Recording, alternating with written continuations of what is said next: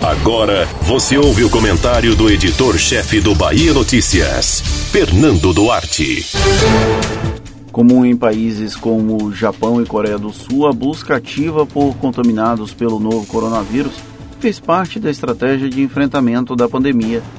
Na Alemanha, o chamado paciente zero foi encontrado após uma investigação epidemiológica que permitiu o controle da disseminação da doença. Agora, quase sete meses após a confirmação do primeiro caso no Brasil, Salvador anunciou que fará uma medida similar. Pena que demorou tanto. No começo da pandemia, os secretários de saúde Fábio Vilas Boas, aqui da Bahia, e Léo Prates, de Salvador, relataram a dificuldade para localizar e isolar os pacientes assintomáticos. Primeiro, pela dificuldade logística. Há uma complexidade muito grande na identificação das pessoas doentes e nas próprias relações entre aquelas que testaram positivo para o novo coronavírus. Como seria inviável refazer toda a cadeia de contaminação com recursos humanos e financeiros limitados, o investimento possível foi solicitar que a própria população se recolhesse em quarentena quando apresentasse algum sinal da doença. Não foi o melhor dos mundos. Infelizmente, os números cresceram mais do que qualquer um gostaria. Todavia, o resultado foi muito abaixo das previsões iniciais para o Estado. Houve uma consonância nas ações do governo da Bahia e da Prefeitura de Salvador, somadas a um mínimo de consciência social.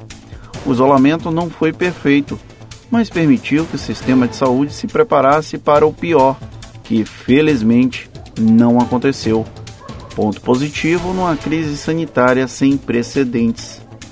Com uma busca ativa, não foi possível durante as fases iniciais da pandemia, o que poderia evitar a massificação da Covid-19.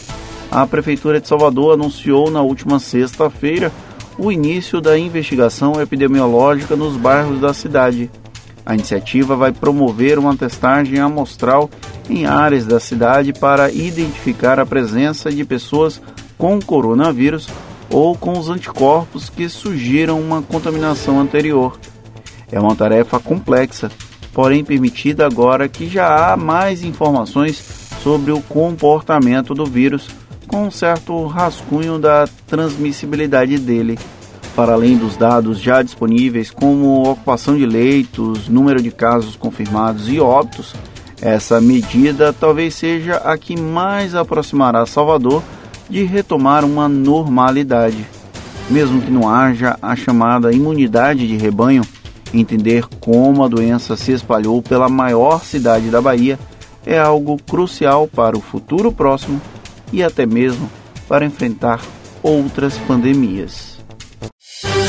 Você ouviu o comentário do editor-chefe do Bahia Notícias, Fernando Duarte.